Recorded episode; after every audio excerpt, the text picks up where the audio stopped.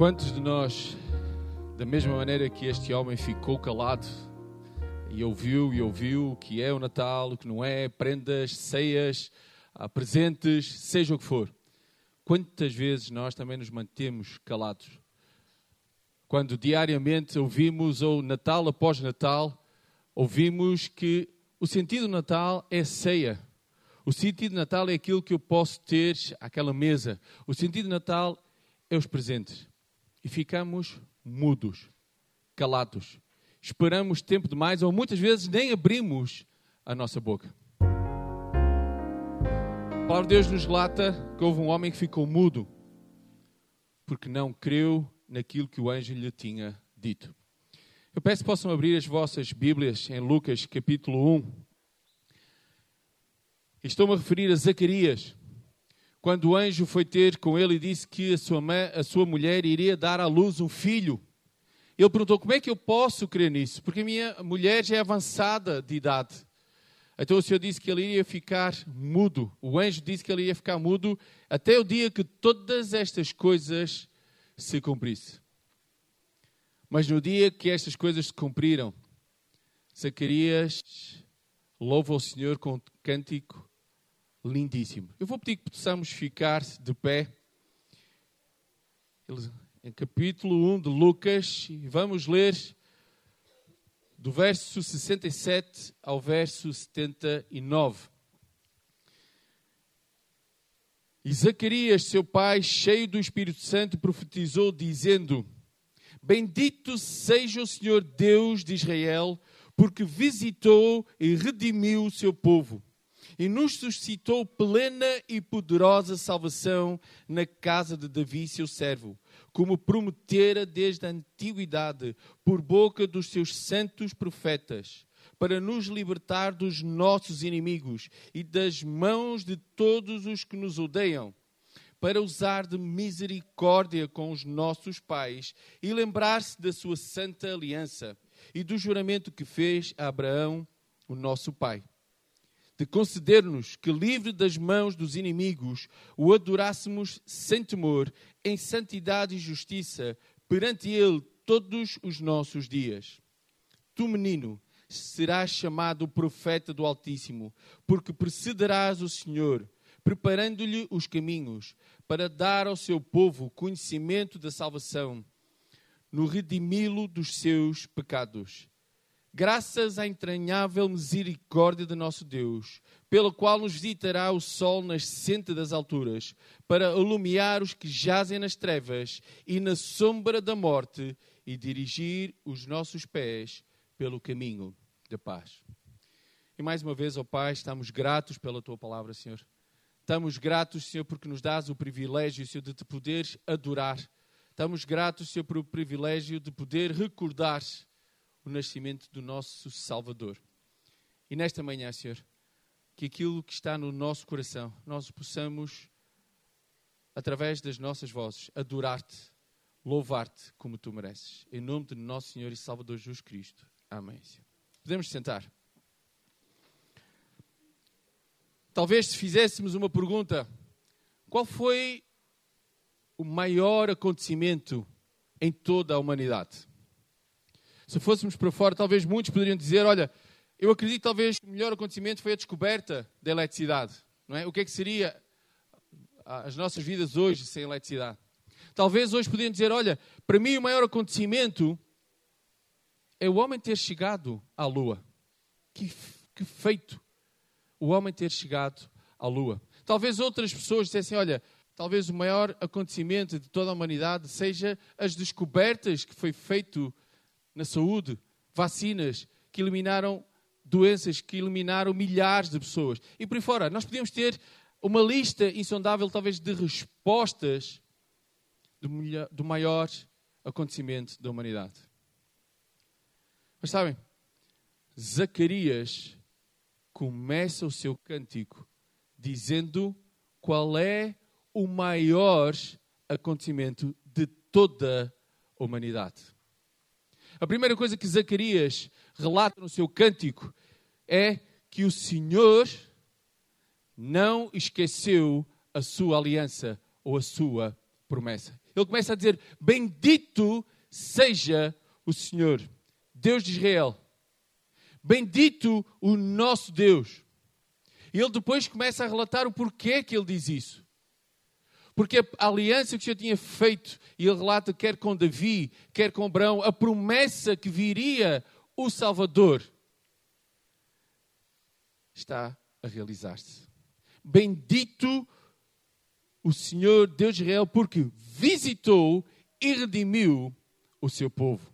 Aconteceu. Zacarias está a louvar o Senhor porque a aliança que ao longo de séculos, e ele profere isso, que profetas após profetas foram profetizando que viria o Salvador, viria o Messias, ela se cumpriu. Mas nós tentamos, temos por alguns momentos imaginar, foram séculos após séculos em que os profetas foram profetizando, mas a questão é que não vinha, não chegava esse dia. Ainda ontem, aqueles que puderam ver aqui, Miriam era a sua dúvida. Olha, até nos últimos 400 anos antes do nascimento do Senhor, houve um silêncio. Eu vou acreditar em quê? Promessas que são feitas e que séculos vão passando atrás de séculos e ela não é cumprida. Mas Zacarias, naquele preciso momento, ele louva o Senhor, ele bendiz o Senhor. Porquê? Porque essa promessa, ela foi cumprida. A aliança que ele tinha feito com vários, desde Davi e por aí fora, Abraão, Davi, não é? E outros, ela estava cumprida. Ele dá graças a Deus exatamente isso. Porquê?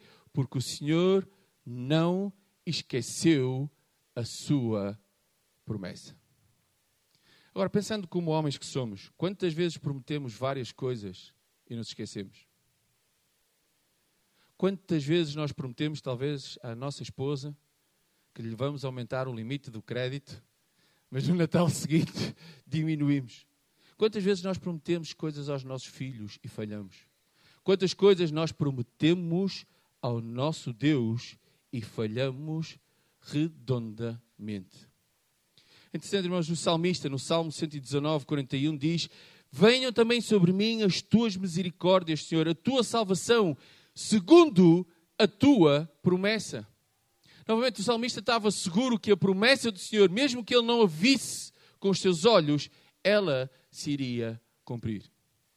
Mais à frente, no Salmo 119, 162, o salmista diz: Alegro-me nas tuas promessas, como quem acha grandes despojos. Por outras palavras, eu me alegro nas tuas promessas, como quem acha o maior tesouro. Sabem, eu, quando era criança, ainda hoje, se houver uma caça ao tesouro, é dos, dos jogos que eu gosto. Porque há pistas, a gente tem que descobrir, tem que procurar. E o que é que acontece quando há várias equipas a concorrer ao mesmo tempo? O que é que acontece quando a equipa descobre o tesouro? se alegra, ficam todos contentes. E muitas vezes o tesouro não é nada, mas é o facto de ter conseguido saber onde estava o local. Sabem, o maior tesouro de todos, o maior acontecimento de toda a humanidade é a pessoa de Jesus Cristo. Ele veio a este mundo. O Senhor cumpriu a sua promessa. Mesmo quando o anjo está falando com Maria, ele diz: Porque para Deus não haverá impossíveis em todas as suas promessas. Se o Senhor prometeu, ele vai cumprir. Ele é Deus. Ele cumpre todas as suas promessas. E a promessa do Salvador, ela cumpriu, já foi cumprida. Ele veio a este mundo, ele nasceu.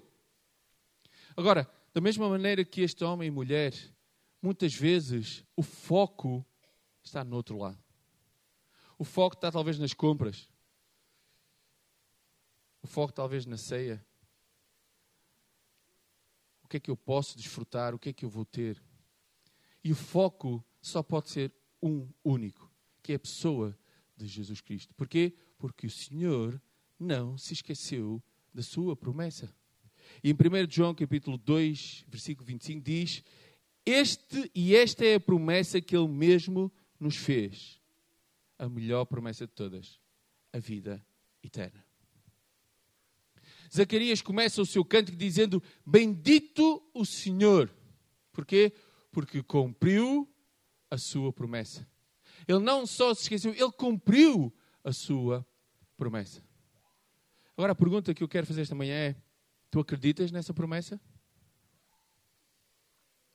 Se neste momento a tua vida terminar, tu sabes para onde vais?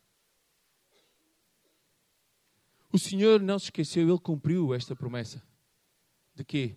Que o Salvador viria para que todo aquele que crer e confessar que Jesus Cristo é o Senhor tenha a vida eterna.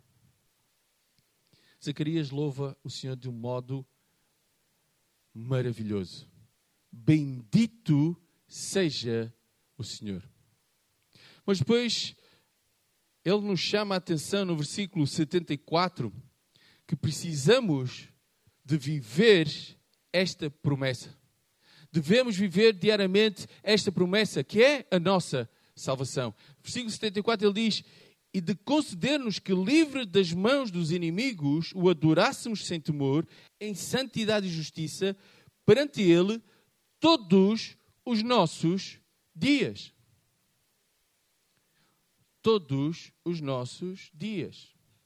Não é quando dá jeito, não é quando nós queremos, não é só ao domingo, mas todos os dias eu preciso de viver esta promessa. E novamente, a pergunta é: quantas vezes nós falhamos?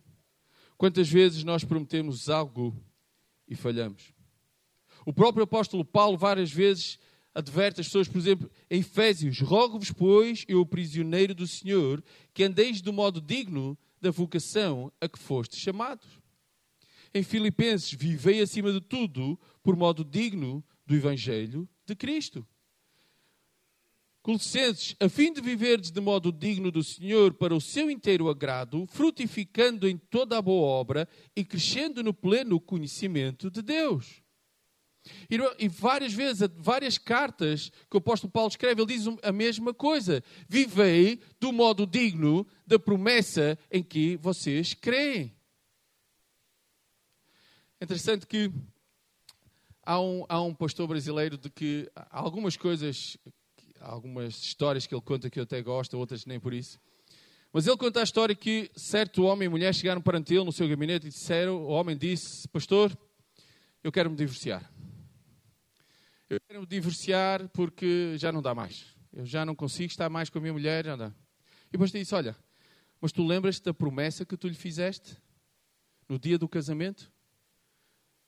Lembras-te que tu prometeste que cuidarias dela até que a morte separasse. Sim, eu lembro-me dessa promessa, mas já, já não dá mais, eu quero divorciar. Ok. Então ele diz, chamou os dois perto e diz: Olha, eu vou fazer a oração do divórcio. A pessoa olhou de lado e disse: Não, não te preocupes, eu inventei isso mesmo. Manda o homem sentar e diz que agarra no ombro com muita força. E começa a orar ao Senhor diz: Olha, Senhor, tu sabes a promessa que este homem fez à sua esposa no dia do seu casamento. Tu sabes que ele prometeu que iria cuidar dela, iria ser um marido exemplar, iria estar com ela todos os dias até que a morte os separasse. E tu sabes porque tu estavas presente. Então, neste momento, eu só te peço uma coisa: mata-o agora. Mata-o já. Se ele prometeu que até à morte, mata-o já, Senhor. Dá-lhe um AVC. Dá-lhe um ataque cardíaco fulminante. Estão a ver o resultado. Ainda o pastor estava a orar e ele olhar para a mulher, ok, tudo bem, eu continuo, não há problema nenhum. Sabem porquê? Porque nós prometemos, mas rapidamente nos esquecemos das promessas.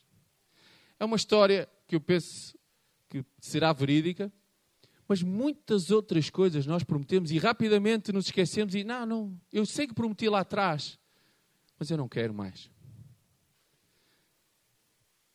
Esta promessa eu preciso de vivê-la diariamente. O apóstolo Paulo diz: Porque eu, mediante a própria lei, morri para a lei, a fim de viver para Deus, estou crucificado com Cristo. Logo já não sou eu quem vive, mas Cristo vive em mim, e esse viver que agora tenho na carne, vivo pela fé no Filho de Deus que me amou e assim mesmo se entregou por mim. apóstolo Paulo diz: Olha, por muita vontade que às vezes eu tenha, eu tenho que a pôr de lado. Porquê? Porque já não sou eu quem vive. Eu tenho que viver para aquele que morreu por mim. Eu tenho que viver para aquele que foi prometido e que cumpriu a promessa. E que deu a sua vida naquela cruz por mim. Desta manhã, na escola bíblica, estávamos a ser desafiados para que este Natal nós novamente o nosso foco seja o quê? A pessoa de Jesus Cristo. Que não sejam as prendas, que não seja jantar ou consoada, uma palavra nova para alguns brasileiros. Irmãos, consoada, não é? Consoada. Não seja esse o nosso foco. O nosso foco tem que ser a pessoa de Jesus Cristo.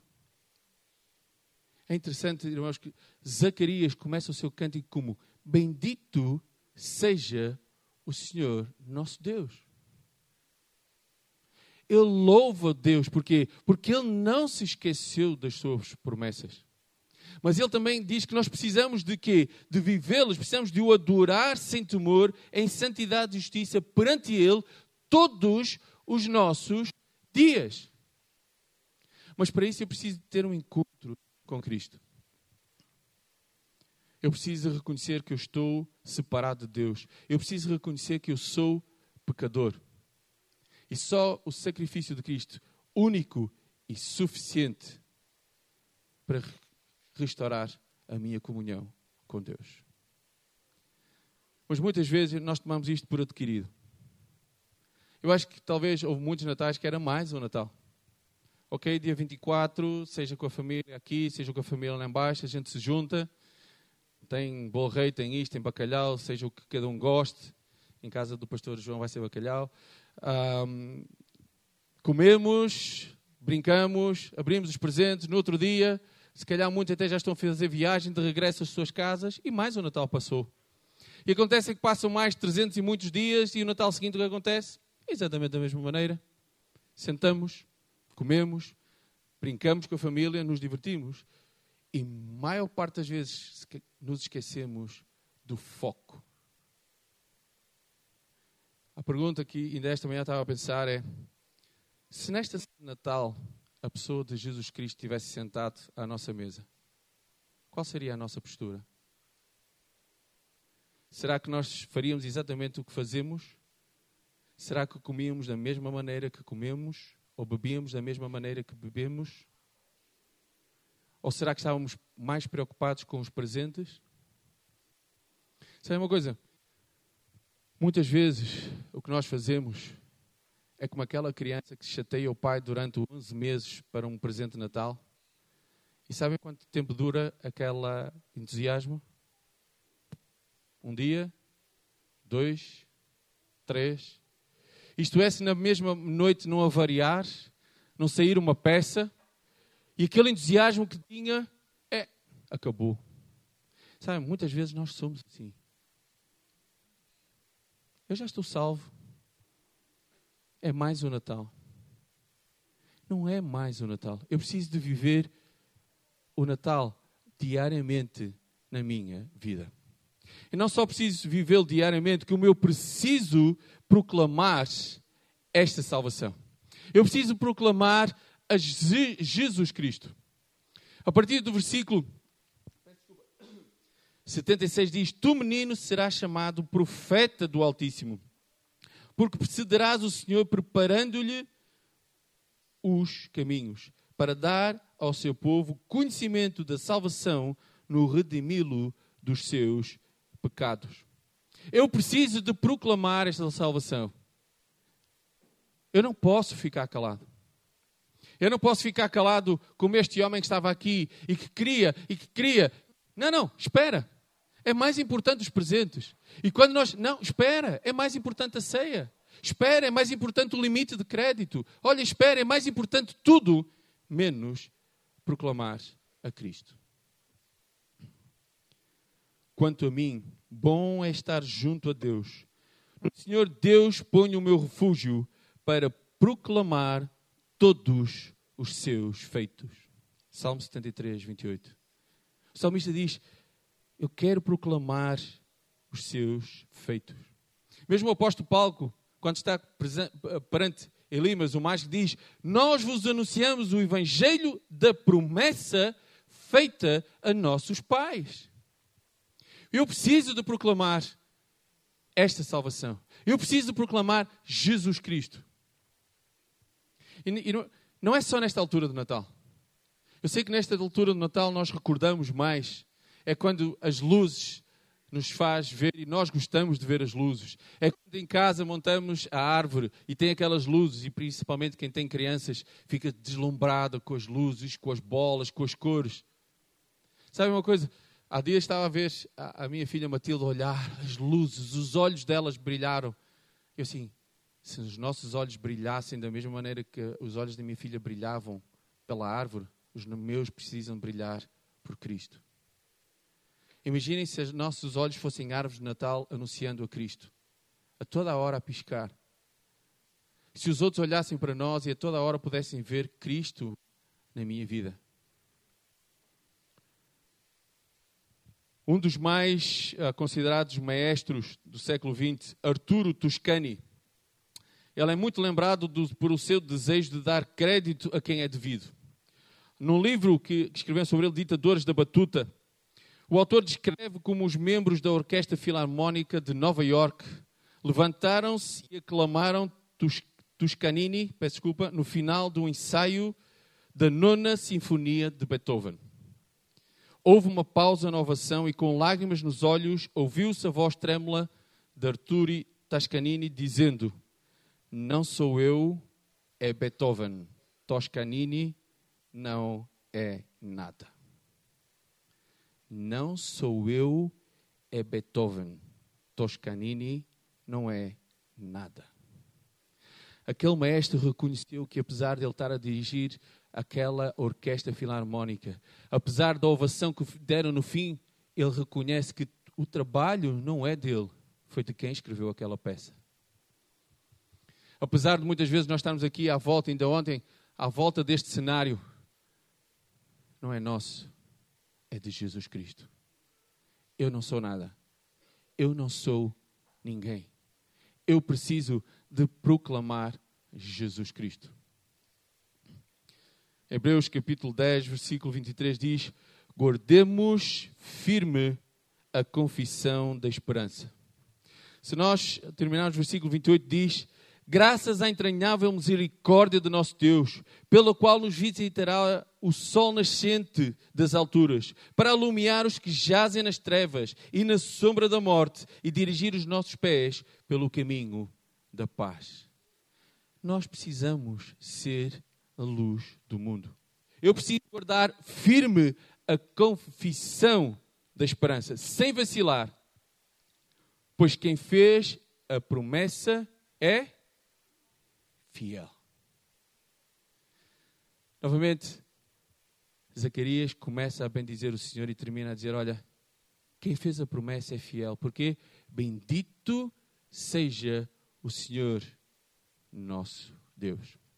E é isto que, eu preciso de proclamar diariamente na minha vida. E antes de nós terminarmos com o último coro que vai ser projetado, eu queria que nós ficássemos de pé.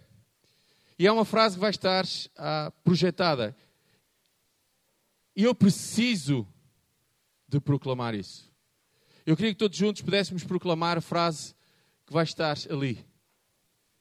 Se realmente eu acredito nesta promessa, se eu realmente acredito na pessoa de Jesus Cristo, se realmente eu estou disposto a viver esta promessa diariamente, se eu estou disposto a proclamá-la e que neste Natal o foco não seja as prendas, o foco não seja a ceia, o foco não seja as luzes, o foco não seja aquilo que nos rodeia, mas o, o foco neste Natal precisa e deve ser a pessoa de Jesus Cristo. Então eu vou pedir que juntos possamos dizer bem alto a frase que está ali. Bendito seja o Senhor, pois nos suscitou plena e poderosa salvação em Jesus Cristo. Amém.